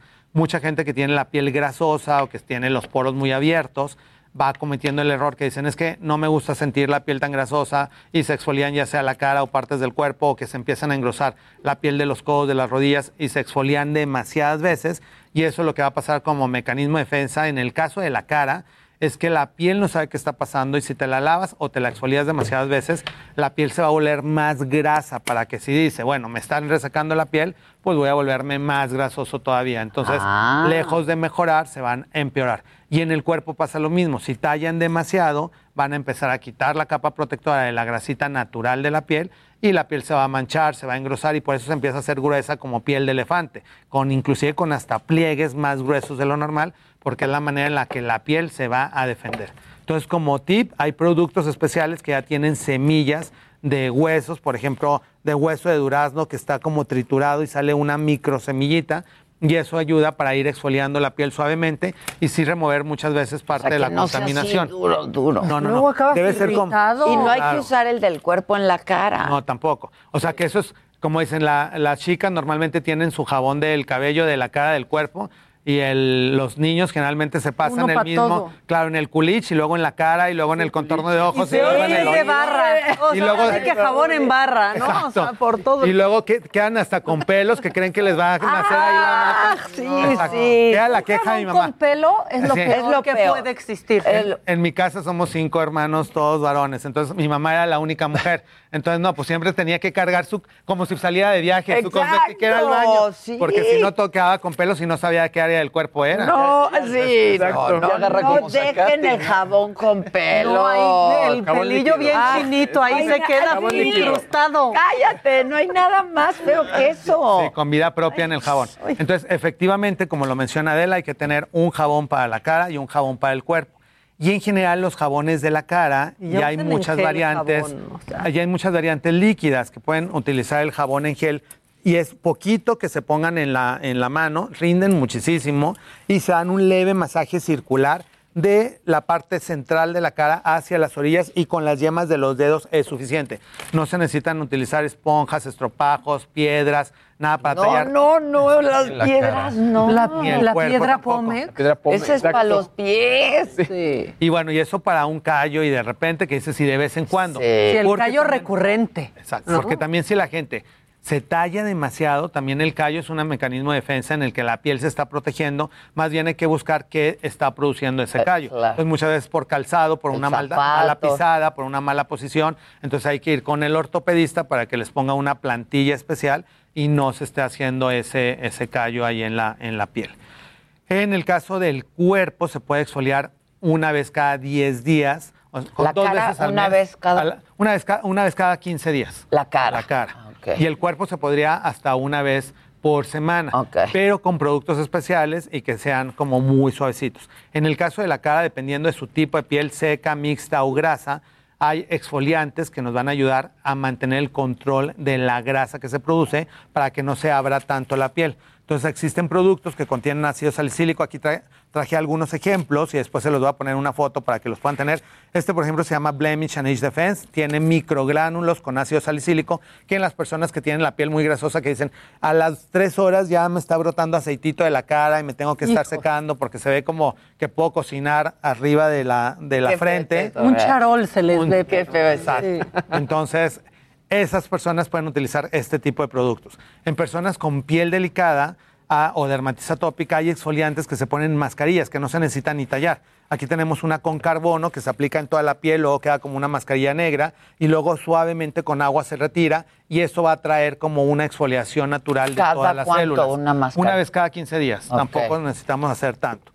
En el caso de las pieles mixtas, este que les mencionaba, este se llama Biodip, que es de Skin Pharma. Este tiene microgránulos de semilla de durazno y con este nos va a ayudar a que la piel también vaya absorbiendo la grasa y se vayan cerrando los poros. Entonces, el skincare comienza desde la limpieza, que parece increíble, pero hasta un 40% de los mexicanos no se lavan la piel dos veces al día o la cara dos veces al día. Nada más se la lavan o en la mañana o en la noche. Y la piel en la mañana, que mucha gente dice, ah, es que no salí de la casa, no está la contaminación. No importa, pásate un algodoncito con agua y verás la suciedad. Y, todo lo que se queda. porque también la piel está transpirando, estamos produciendo grasa, bueno, la misma babita, bueno, hay gente que babea que amanece todo mojado de, con de la, costra, la cara. ¿no? Ya, con costra, del jabón y la costra de la baba, buen provecho. y esa babita y esa baba trae bacterias y trae cosas que se manejan en la boca, que por eso también en la mañana, aunque uno no haya comido, se tiene que lavar la, la boca con su pasta de dientes, porque hay muchas bacterias que se van acumulando durante la noche. Y eso mismo se va pegando en la piel y por eso en el día y con el cubrebocas, pues se va haciendo ahí como una maceración del tejido en donde se están reproduciendo bacterias, virus, hongos que van lastimando la piel. Y hay exfoliantes de nueva generación que inclusive hasta el cabello se puede exfoliar. Hay una marca especializada en pelo que se llama La Sartigue, como esta que tenemos aquí en la imagen. Y este tipo de producto igual se exfolia el pelo. El pelo se puede exfoliar también cada 15 días porque también hay contaminantes, sprays, mousse, geles, todo lo que se utiliza en el pelo que se ha quedando pegado. Yo me acuerdo que decían que el vinagre era bueno para quitar todo eso, ¿sí? Digo, sí ayuda, pero puede cambiar mucho el pH de la piel que ayuda también, porque es muy difícil que un producto no te, no te llegue a la piel cabelluda. Entonces el problema de eso es que la piel se empieza a hacer cada vez más grasosa y luego hay gente que empieza también con caspa y muchas de las caspas no son honguitos. La gente como que todo relaciona, tienen caspa el niño, le están saliendo hongos. Y no, muchas veces es un exceso de producción de grasa que se llama dermatitis seborreica y muchas veces esa grasa se produce como mecanismo de defensa por poner vinagre, alcohol, sustancias para limpiar el cabello y que muchas veces lo lastiman más de lo que puedan ayudar. Entonces hay productos especializados también para cabello y que eso no nos van a dañar. Y para cuerpo hay exfoliantes un poquito más rudos que los de la cara. Este, por ejemplo, es un Scrub Peel de Filorga que es para cuerpo. Que Filorga, qué buena marca. También es una marca muy buena. Y esta nos ayuda a que levemente, dando un ligero masaje, en lugar de tallar sus codos, sus rodillas, todas las zonas que el paciente siente que se están hiperpigmentando, se pueden dar un ligero masajito en el cuello, en los codos con este tipo de scrubs, en lugar de estar tallando con otro tipo de sustancias que les van a empeorar. De hecho, dentro de la búsqueda que dice que es lo más comúnmente que utiliza la gente para exfoliarse, pues utilizan bicarbonato con limón, que eso también les puede depositar parte del cítrico de limón en la piel y les va a manchar eh, posteriormente. Entonces hay gente que inclusive va a la playa y dicen, yo no agarré nunca ningún cítrico, pero con haber tomado una limonada y que haya, se hayan volatilizado las partículas, se hayan llegado en el cuerpo, llegan con mini puntitos en toda la piel, porque todos los cítricos manchan, limonada, naranjada, cualquier cítrico. Entonces lo mismo pasa cuando se colocan limón, que para la mancha de la axila, la mancha de la ingle, de cualquier parte del cuerpo, se queda esa, ese cítrico en el área y como es un área oclusiva, entonces, en lugar de mejorar, va a ir quemando todavía más y se va a manchar peor. Entonces, no hay que utilizar cítricos en áreas oclusivas ni en áreas con manchas para que no les pues, sigan manchando. Ponte limón con sal gruesa. Exacto, que sí con sal, con... Bueno, hay o miel con azúcar. O miel con azúcar, con granos de café, con, bueno, hasta con mini piedritas, o sea, hay muchas cosas que utiliza la gente, no por eso, y también tiene que ver mucho la sensibilidad de la piel. Hay gente que, bueno, se puede así arrastrar en el piso y no se le va a hacer ni una rasgadura y hay gente que, bueno, que apenas se tropezó y ya se le atravesó la piel. Entonces, si tu piel es muy sensible, pues todavía Ahora, con más con la edad se va adelgazando la piel. Claro, o sea, con la edad vamos adelgazando la piel porque de los 18 años en adelante vamos dejando de producir 1% menos de colágeno. Entonces, obviamente, si tenemos ya más de 50, 55, 60 años, ya esa piel tiene un 30, 35% menos grosor. Es por eso que salen muy fácilmente moretones, porque ya los vasos sanguíneos están muy en la superficie de la piel y es una piel mucho más delicada, entonces la tenemos que consentir en lugar de exfoliar. De hecho, arriba de los 60 prácticamente no necesitamos exfoliar la piel o quizás una vez al mes, nada más para que sea como un consentimiento y como un masaje de drenaje linfático, pero también la eh, frecuencia de la exfoliación va disminuyendo con la edad porque la piel también va cambiando. Y en andropausia y menopausia después de los 55, pues la piel ya no tiene la misma capacidad de defensa porque no tenemos la misma cantidad de hormonas en la piel que nos ayudan a la reparación de la misma. Aquí que son puros de 18, pues tienen su colágeno entero. Aquí no tenemos ese problema. Mira, acá aún no tenemos ese problema. Bueno, una. Con el pelo, Jimmy. Eh, con el pelo, ahí voy con el pelo. a ver, yo quiero saber porque yo me quiero hacer eso. ¿Qué me inyectaste, Javi? ¿Péptidos o qué? Péptidos y dutasteride, que son moléculas que ayudan.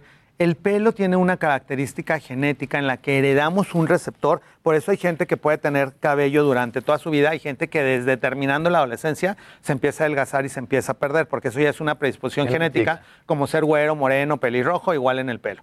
Entonces, estos receptores no hay manera de quitarlos, pero en la actualidad ya hay moléculas que se puede bloquear el receptor para que pasen los andrógenos normales y no lo destruyan. Entonces, se inyectan unos péptidos con dutasteride directamente en piel cabelluda que hacen como una especie de enmicado en el bulbo capilar. Entonces, este enmicado va a hacer que ya no se ha destruido por el pelo, que pasen los andrógenos y no se estén adheriendo al bulbo capilar y no lo estén destruyendo. Y eso hace que se vuelva a engrosar, que vuelva a salir y que vuelva a estar más sano. ¿Se puede a mi edad? A cualquier edad se puede, sí. Sí, se puede, pero sirve. Sí, sí sirve. no duele. ¿No duele ¿No te dolió? La no, pues se siente un poco similar al, ¿Al botox? en la frente y a mí me pusiste poquitas este, inyecciones y además el tratamiento este de minoxidil y pues... ¿Y al cuánto tiempo empieza a funcionar?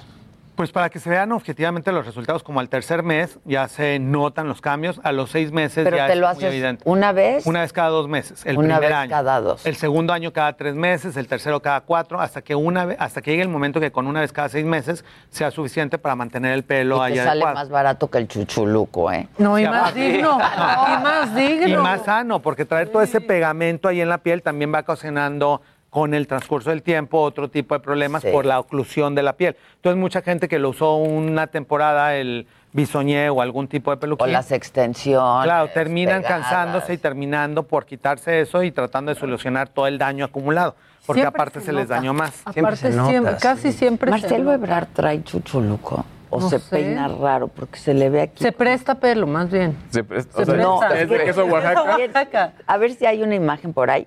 Tiene como... Se presta. Ayer me quedé pensando, sí se presta, pero además se le ve como aquí más abundante. Pues como crepecito para que se no haga más. Sé, raro, raro, raro. ¿Cómo pasamos? Más, más este ahí. ¿Y tú qué te vas a hacer con Javi? Nada más aquí Botox. Ah, ¿La frente? No, ya, mira, mira, ya tienes clientazos aquí. Con estos jóvenes. En la frente y en el entrecejo es muy común. También son líneas o arrugas que si lo podemos ver al frente, vean. El sujeto. al sujeto. Al sujeto. si sube la, me sube las cejas, vean cómo esas líneas y frunce el entrecejo. Y muchas veces ah, eso con el tiempo. frunce mucho. Sí, entonces hay gente que con el tiempo ya ese. Ya se marca. Y se hace un surco que ya queda un hundimiento que ya después ni con Botox se puede quitar, porque ya está el tan... Me digas eso. Ya se puede usar un lapicero ahí. por eso voy, no me la soy. Y de hecho hay un, hay un estudio en psiquiatría en donde la gente que tiene el ceño tan fruncido, sobre todo tan joven y cuando tienen el eh, trato con el público, da la apariencia que está contestando de mala manera, que siempre está enojado, que no tiene como que no es como cordial con el trato, entonces sí, muchas veces al alisar esas líneas, pues da la apariencia que ya está muchísimo más tranquilo. Mira, frunce el entrecejo. Y levanta el, la ceja. Exacto. Para que vean qué que bonitos ojos tiene Luisito. Miran qué No, no lo habíamos visto tan cerca. Ay, precioso. ¿Qué dice el público, eh? Pero Oye, muchas preguntas. sí, Ay, Dios, se oyó fuertísimo, el que dice el público. Preguntan muchísimo que si recomiendas el esponjabón, pero yo no sé ni qué es, pero lo están Ah, escribiendo y escribiendo y escribiendo. ¿El qué? Esponjabón. ¿Qué? Tú lo usas esponja que por dentro trae jabón. Y ya venden la esponja con todo y el ah, jabón pero es para el cuerpo. para el cuerpo. Sí, no es para la cara. Sí, yo he usado de ese. Sí es recomendable el esponjabón. Digo, ahí el digo, sí puede ser útil, sin embargo, no todos los días, porque te estás llevando parte de la barrera que las células están esforzándose por estar recambiándose. Entonces, apenas está formando una capita protectora de la piel y tú te la estás llevando diariamente, pues no es, no es conveniente. De hecho, la exfoliación nació en, pues hace un siglo, porque la gente tenía que salir y viajaba y todo y no se bañaba diariamente. Bueno, en Europa todavía muchas personas no. Entonces se exfoliaban porque se bañaban una vez cada 15 días, una vez cada tres semanas, una vez cada mes, después de que llegaban porque no había regaderas en todos lados o se iban a casar o había otras cosas. Este, pero en la actualidad la gente que se baña todos los días las células de la piel están diseñadas que inclusive con el chorro de la regadera es suficiente para que vaya siendo como un barrido, porque el agua también es muy poderosa. De hecho, por eso hace canales por algún lugar o, hace perforaciones en los tabiques en donde hay encharcamientos de agua. Entonces, con el regaderazo diario de agua es más que suficiente para que se exfolie la piel. Entonces, con cualquier tipo de esponja, cepillos, todas estas herramientas que hay hasta eléctricas que te ponen el timer para el tiempo que te lavas la cara, Sí los pueden utilizar, pero promedio una vez a la semana, pero no todos los días. Porque el tema de la exfoliación, según yo, no es tan común entre, entre los hombres, ¿no? Digo, yo me lavo la cara y me pongo las cremas y etcétera. Con el mismo jabón, todo. Ajá, el tema de la exfoliación yo no lo tenía como tan presente. Y pues ahorita pues me ilustraste, el del Javier. Ni inyectarte la cabeza y mira. Mira. Y miren qué anda. Aquí ya de laboratorio. Y, el, y, y, tu gadget también es de limpieza. Perdón, es que aquí estamos en la vendimia, mira. Hay que La vendimia. Es que yo lo vi hace rato y está padrísimo. Ese se lo puedes pasar a Jimmy en el pecho. Con ese te Parece aspiradora. Es, una aspiradora. Exfolias el escritorio. Es una aspiradora. Ah, para el escritorio. Está bueno. Ah, sí, yo decía, no, es de esos ¿cómo lo utilizas? No es de los del viernes. No, del viernes no es. No, bueno, cada quien le da el uso que quiere, sí, exacto. pero pues sí aspira, ¿eh? Sí, jala. Es, es, como para escritorio, para espacios pequeños, para el coche, para el, sillón, etcétera, para las migajas, etcétera. Le caben ahí 100 gramos de basura. Okay. Eh, dura aproximadamente 30 minutos con carga completa. En carga full o, potencia full son 10 minutos. Entonces, el precio es mil pesos aproximadamente. Pues está, ¿Y cuánto tarda en cargarse? Eh, rápido, ¿eh? Ah. Yo la puse a cargar ayer y realmente fue bastante rápido. O sea, podemos decir un par de horas hasta... ¿Qué es China? Es China de Xiaomi. Xiaomi. Xiaomi muy Pero el diseño está... A mí me gustó. Digo, Está padre. Parece no, y hablando, está muy fálico. Y hablando de exfoliación. Sí, pensé que era un, pensé que era. termo. Sí, yo cuando me la mandó dije, ah, caray, ¿esto qué es? Sí. ¿no? Pues no, y hablando de exfoliación y de limpieza, o sea, eso también tiene que ver con enfermedades de la piel. Porque hay gente que nunca, ah, yo también me apunto. Que nos manden, Porque hay gente que nunca limpia el coche, que no limpia tan frecuentemente la cama, no cambia la funda de la almohada. Los ácaros. Claro, entonces lo mismo que estamos hablando entre los ácaros, las bacterias, la grasa que uno produce, la babita que pueda salir y que va mojando la almohada. Entonces son cosas que se deben de lavar. Hay eh, almohadas que se pueden lavar directamente en la lavadora de la casa o hay algunas que tienen algunas indicaciones especiales que se tienen que mandar a tintorería, pero mínimo limpiar con este tipo de utensilios. Debe haber también algunos otros gadgets para la casa, tú que eres el esfuerzo, para las sábanas, para los edredones, para todas estas cosas, porque sí se acumulan muchas Hay cosas. unas las computadoras. Muy todo. buenas. Las de agua son muy buenas para todo eso. Exacto. Entonces, sí, la limpieza pues tiene que ver mucho también con las enfermedades de la piel. Oye, aquí preguntan, y creo que es un tema que, que a veces tenemos la duda. Hay, hay gente, hay, ponía alguien aquí de- del cubrebocas, que ya no lo aguanta, que le irrita la piel, que le da Sí irrita. Hay, gente a la que sí le irrita. recomiendas para eso? Ajá. Para la gente que le irrita mucho, entonces eh, hay que buscar eh, cubrebocas de algodón que inclusive van a, a economizar y van a ser más eh, buenos también con el medio ambiente porque eso no los van a desechar todos los días. Entonces el cubreboca de algodón obviamente no cubre igual que el triple capa o el 3K, pero sin embargo este, si cubres también el metro y medio de distancia en el que no estás en lugares conglomerados, te es suficiente para hacer tu, tu día a día. Entonces, este lo utilizas un día y lo, este, y lo lavas diariamente. Entonces, que tengas ahí de diferentes colores para que puedas utilizar uno diario diferentes días de la semana. Y un día los lavas todos.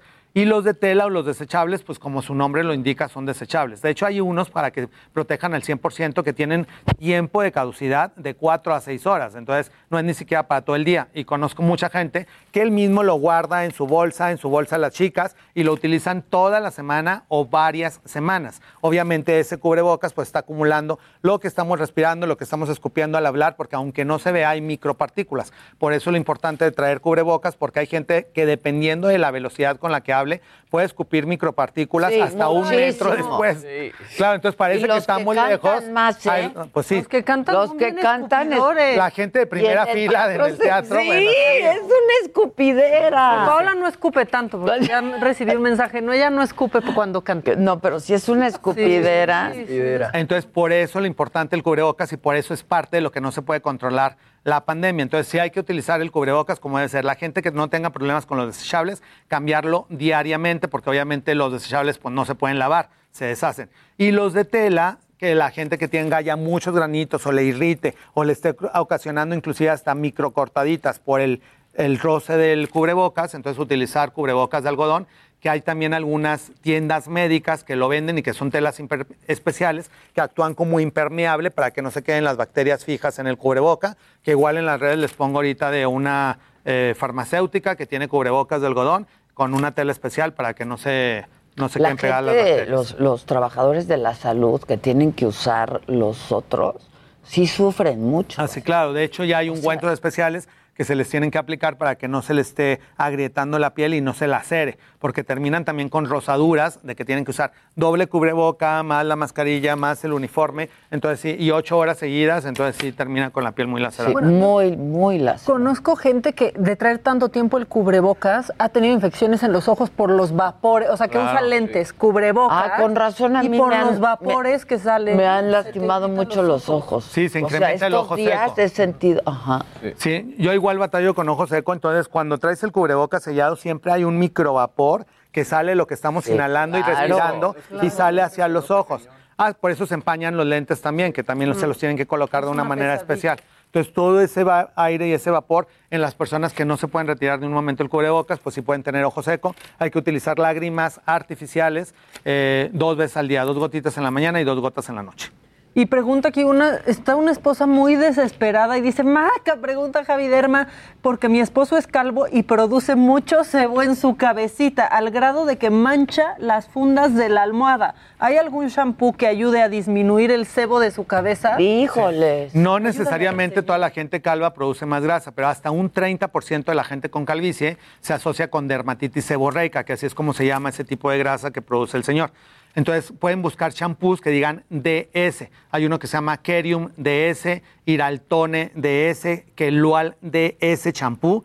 Todos esos son champús que pueden conseguir en farmacias. O chequen nada más, la, la patología se llama dermatitis seborreica, conseguir champús para dermatitis seborreica. Iraltone, Kelual, Kerium son buenas opciones. Bueno, pues ahí está, sigan a Javi Derma para más consejos de salud, que lo son, sobre todo de salud, porque uno cree que luego es solo la estética y no. Claro, no, es para mantenerse Entonces, sano. Y una piel sana te va a ahorrar muchas enfermedades en el futuro. Así es. Este, y, y rápidamente, gracias Javi, tus redes rápido. En todas las redes, arroba Javier Derma.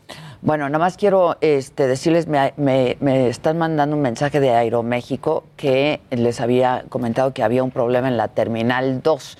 Me dicen que el problema no es de Aeroméxico, no fue de Aeroméxico, que fue del Aeropuerto Internacional de la Ciudad de México en su Terminal 2. Este, y preparen un, ¿qué, un tequilita, no, pues es muy temprano.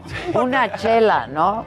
Una michelada. en Japón ya, en Japón ya. Es que viene el mariachi Vargas. Órale. De Tecatitlán. No, pues no lo echamos. Uno hasta para la piel ayuda. De Tecalitlán, Tecalitlán. El mariachi Vargas de Tecalitlán.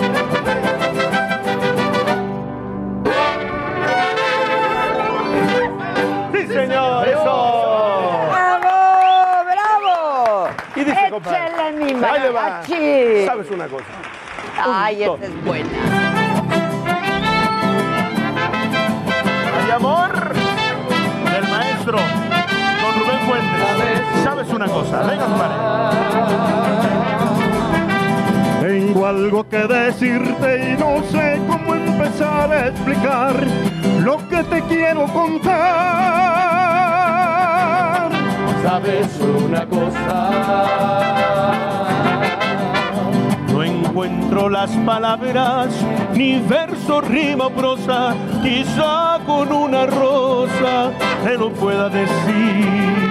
Sabes una cosa, venga. No sé ni desde cuándo llegaste de repente, mi corazón lo empieza a notar. Sabes una cosa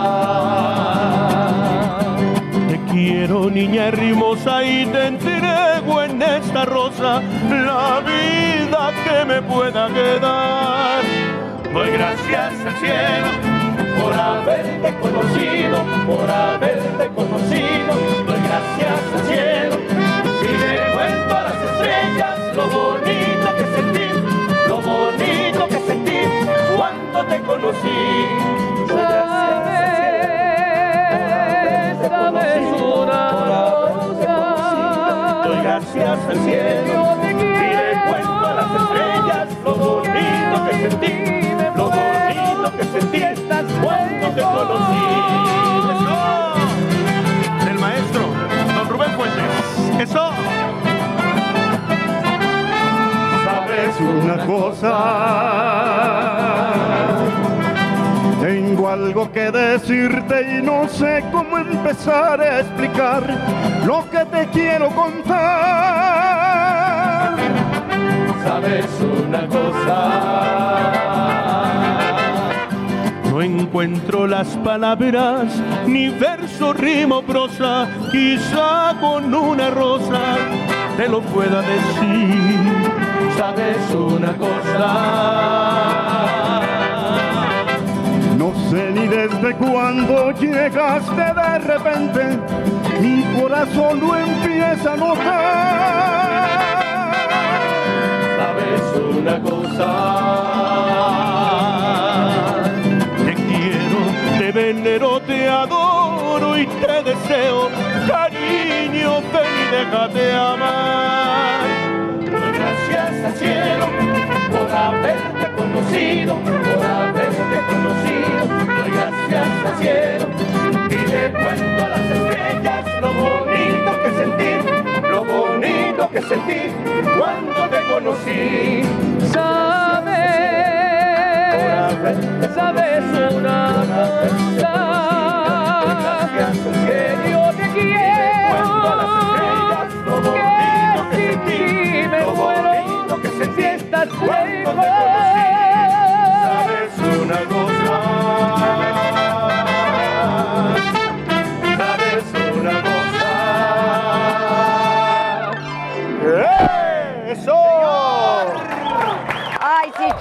tripla!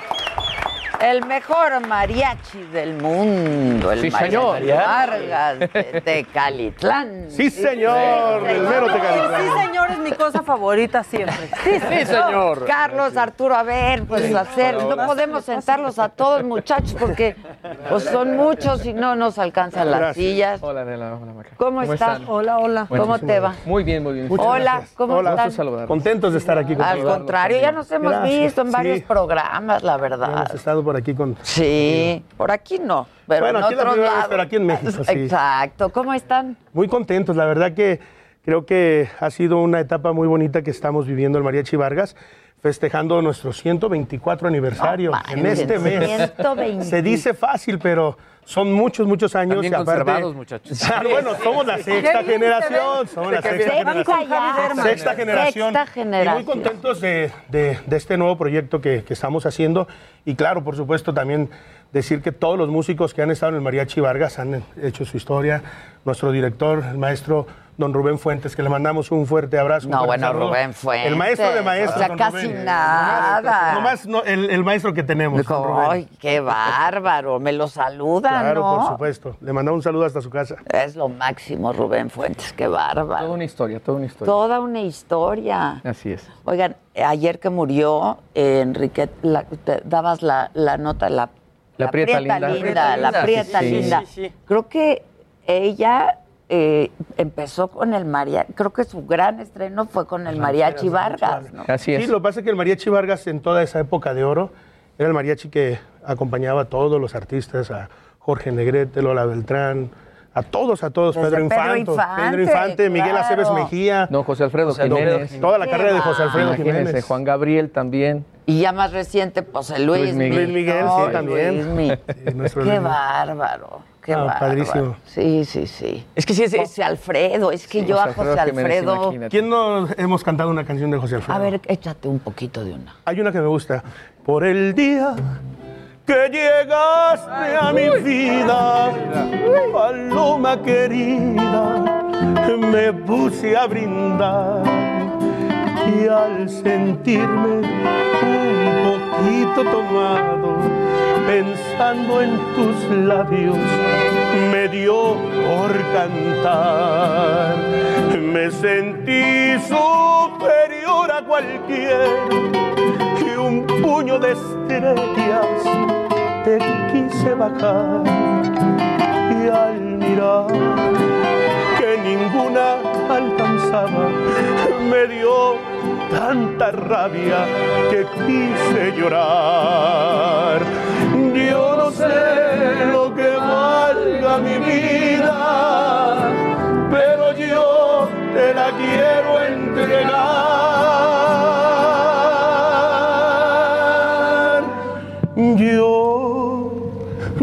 No sé si tu amor la reciba, pero yo te la vengo a dejar. Ay, ay, ay, eso. Ay, ay, ay, ay, ay, qué bárbaro. La taza. ¡Qué bárbaro! Ya saquen el tequila. Sí, sí, sí, sí, Para todos, ¿eh? Esto sí hay para todos, muchachos. ¿Se, antoja mañanera tequilera? ¿Sí o no? Sí, por ¿Sí supuesto. o no? Le traemos un regalito, un regalito de un buen tequila. Ándale, pues lo abrimos. Total. Oigan, pero además de acompañar a grandes artistas en, en todas las generaciones del mariachi, pues ahora están componiendo y quieren cantar los Desde luego, desde luego. Yo creo que también esto de la pandemia nos vino a beneficiar un poquito porque, gracias a Dios, eh, este es un tema nuevo, un tema fresco, tratando también de llegar a, toda la juventud con este, con este hermosísimo tema, Enamórame otra vez, autoría de- del buen Carlos. Gracias. Y de, Me traían enamorado, enamorado. Ay, Carlito. me traen. ¿Te ¿Para qué, traen? pa' qué lo escondo?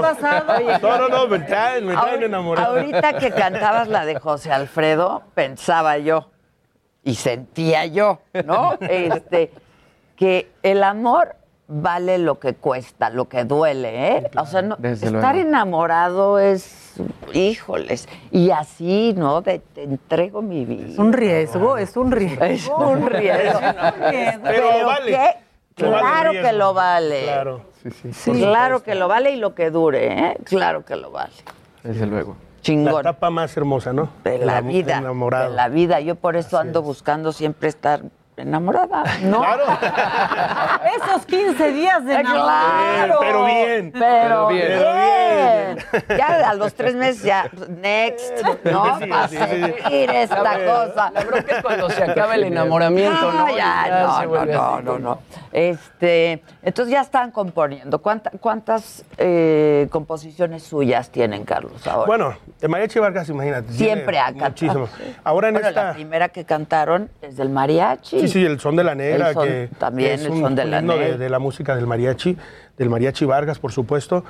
¿Sabes una cosa del maestro? ¿Sabes Don lo Rubén? Fuentes, la Claro. Viquina, La bueno, Viquina, éxitos de- de- del mariachi Vargas y del es. maestro Don Rubén. Y bueno, ahora en esta sexta generación nos toca también a nosotros hacer nuestra historia, Claro, hacer claro. nuestro, nuestro momento y, y lo estamos disfrutando. La verdad que creo que somos una, una generación que lo estamos haciendo con mucho, mucho cariño. Entonces, ahora nos toca cantar este tema, Enamórame otra vez, como la primera vez, con Como la- todas las con fuerzas. todas las fuerzas. Bueno, ahí le va un pequeño regalito. Eso. ¡Hombre! Ah, nomás, un buen tequila. Yo no sé de qué me ven No, no, no, nomás es para decir salud. ¿O dónde me han visto? No, uy. Son con hojuelas de oro. Las hojuelas siempre son saludables de lo que sea. Pero ellas sí son de oro. Uy, qué bonito tequila. Muchísimas No, no, gracias. te- Muchas gracias. Es lo menos que te mereces. Lo agradezco gracias. mucho, nombre, al contrario. Y si sí es lo menos, pues voy a pedir que me canten la canción. Por favor, Venga, venga. Ahí te va, Enamórame otra, vez. Venga, muchachos, sí dice. Un, dos, tres.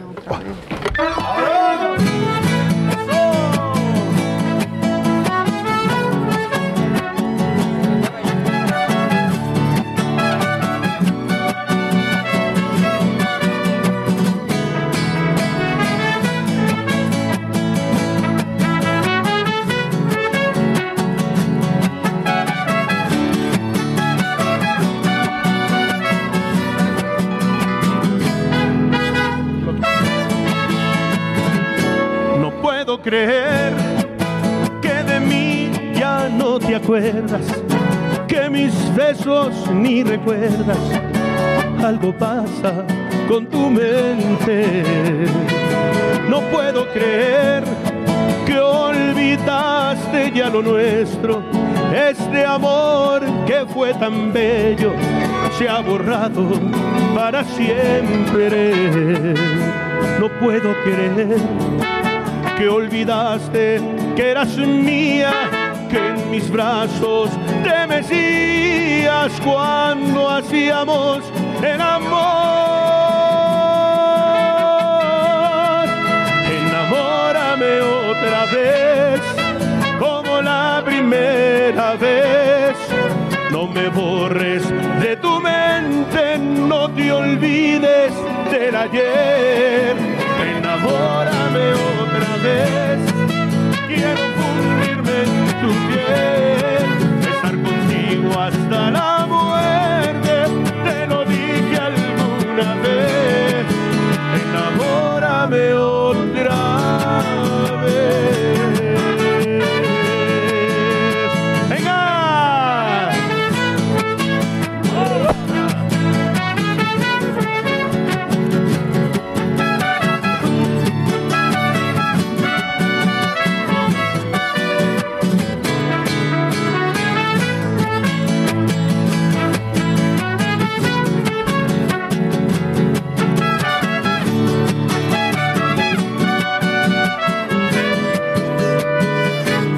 puedo creer que olvidaste que eras mía, que en mis brazos te mecías cuando hacíamos el amor.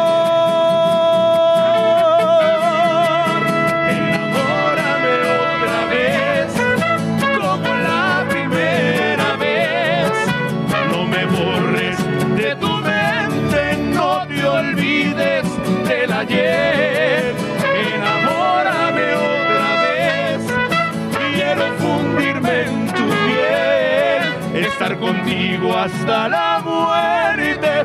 Te lo dije alguna vez, enamórame otra vez. Enamórame otra vez. ¡Eso! Gracias, gracias. Bravísimo, qué bárbaros, qué rolón. Gracias, gracias. Pero a los jóvenes y no tan jóvenes y Para todos. Para ¿Y si todos. te enamoraron otra vez? Disculpa. No quiero saber. ¿En qué acabó ¿En la qué acabó la historia? ¿En qué acabó la Todavía me historia? traen banqueteando ahí. Ay, Ah, qué bonito. Cuenta la historia. Pero abre el tequila. Espérenme, que me va a contar la historia. Después de unos tequilas, sí. Antes no, porque si no, no se suelta tan fácil. Uy, no sabes conmigo. Uh. Se suelta, se sueltan bien fácil. Oh, sí. Ah, es una historia muy linda. Yo creo que todos tenemos nuestra propia historia de- del De amor. amor, claro. Y creo que, que este tema todos nos podemos identificar con él de esa manera de amar así, bonito, con ganas. Sí, con ganas. Y si duele, pues que tenga que doler, no pasa nada. Claro. Ay, pero tampoco tanto, porque luego qué. No importa, no importa. ¿Verdad? ¿Verdad? No hay nada como este amor. Pero ya la gente no se enamora así, ¿o qué? ¿O qué? Pues lo están perdiendo. Porque yo creo que, eh, imagínate, ha, ha pasado que hay que ya en la tradición de la serenata se ha perdido. Sí, Y se lo horror. pierden, porque imagínate una serenata con el mariachi Vargas, con No, pues el le trío, sale con lo- carísima, Bueno, bueno. carísima. Eso sí. Pero como, uy, ahí Pero sí caen, ¿eh? Yo caigo. claro. Yo caigo, claro. ¿Y quién no? Qué bárbaro. Gracias. Que no se pierda eso, ¿no? Desde luego. Una fiesta sin mariachi no, No es fiesta. Exactamente. ¿No? Así es. Y aparte es México, ¿no? Nosotros vamos a, a muchas partes del, Del mundo. Y tenemos esa, esa bendición, porque para mí, yo, yo así lo digo con mis compañeros, es una bendición de que podemos ir a muchas partes del mundo a llevar un pedacito de México, nuestra bandera, nomás que también se nos enchina la piel que de repente hemos estado en, en Roma o hemos estado en Suiza o en España, en, en varios países. Y de repente que vemos en, en el público una bandera de México. Se enchina, piel. claro, Y te sientes súper orgulloso de ser mexicano. Mariachi, tequila y somos mexicanos. Así Se mero, así mero. Así ¿Hay algo mero. No, no, y el amor, por, Desde supuesto. luego, por supuesto Pero no me sí. platicaste tu historia, te hiciste bien, pero... ¿Cómo le dio la vuelta? O sea, Pensé que no se habían dado no, hombre, no, hombre. Le, le di por acá, Cuenta por la historia. Bueno, pues eh, yo creo que, como lo dije, cada Ya, ya. Luego se enamora. Te están- voy a decir te la están historia, pero sin, nacional, sin- ¿eh? Bueno, voy a decir Sin la historia, nombre. pero sin nombre. Sí, no. No, no, no, yo creo Nos que... importa la historia Claro. nomás. Yo creo que siempre hay con quien te identifiques con, con el alma, con el corazón y, y- y cuando trasciende esto, pues nace una inspiración como esta Pero canción. esta historia es reciente. Eh, bueno, ay, eh, eh, ahí ya valió, eh, es reciente. No, no, sé, ahí. Dejo así en el aire. Eres secreto de De amor, amor, secreto. Eres. Oigan, vamos a hacer una fiestita. Por o algo, supuesto, ¿no? por supuesto que sí. ¿Cómo andan de eventos? Porque la pandemia, pues la verdad lastimó mucho a. Sí, pues, la verdad es que los- estuvimos muy quietecitos más de año y medio. Sí, Pero también nos ayudó para poder aprovechar y poder seguir creando. Vamos a una gira para Estados Unidos el mes de octubre, prácticamente todo, todo el mes. Vamos a Colombia, vamos a Europa, ya entrando el, el- el año nuevo, ya para lo que es el, en mayo, me estaban comentando. Y pues más, más que contentos, llevamos la tercera semana consecutiva en primer lugar con este tema. No, es que este Estamos- es estamos un rolón, ¿eh? Está buenísima, Carlos. Y pues disfrutándolo, disfrutándolo ya con los 124 años que, que trae Mariachi Vargas de Tecalitlán a Cuestas, pues yo pienso que fueron muchos años estar apapachando muchos cantantes, muchos artistas. Y ya les Ahora toca, Entonces- ya les toca. Pero pueden seguir acompañando. Ah, no, claro. Sí, no, sí, no si nos hablan cerrados, bonito, sí. como no. Exacto, que les hablen bonito. Como a las Que mujeres. los ¿Cómo enamoran. que hablan a las mujeres? Bonito, bonito. Nos hablan bonito. Yo... ¿Cuántos ceros, Sí, oigan? sí, sí. Y un, te- y un tequila de por medio, por supuesto que sí. Exacto. No, yo los felicito muchísimo. Muchas gracias, De verdad, de verdad, de verdad. Está en gracias. todas las plataformas. Ya están todas las plataformas para que la descarguen. En, ya en el video que está en el YouTube y hemos tenido una excelente respuesta de la gente. La gente nos ha puesto muchos likes, los comentarios son muy En positivos. menos, en menos de un mes que se fue a dos Ahí está- millones. estamos o tres, ya casi cuatro tres- tres millones. millones de, de views. ¡Wow! Y fue muy, muy aceptado, Muy rápido. entonces contentos. Ah, pues ahorita saliendo voy a ver el video. Venga. Sí, está. Rolón, ¿eh? De verdad, Ah, muchas muchas Qué bueno que le haya gustado. Gracias. Y ya están trabajando en el otro. Sí, no, ya lo tenemos. Ya lo tienen. está. Ya lo tenemos, nomás ¿Es el que... que... van a cantar ahorita? No, no, no, ese Por todavía no, ese no, todavía no. Ese Por todavía- Adela.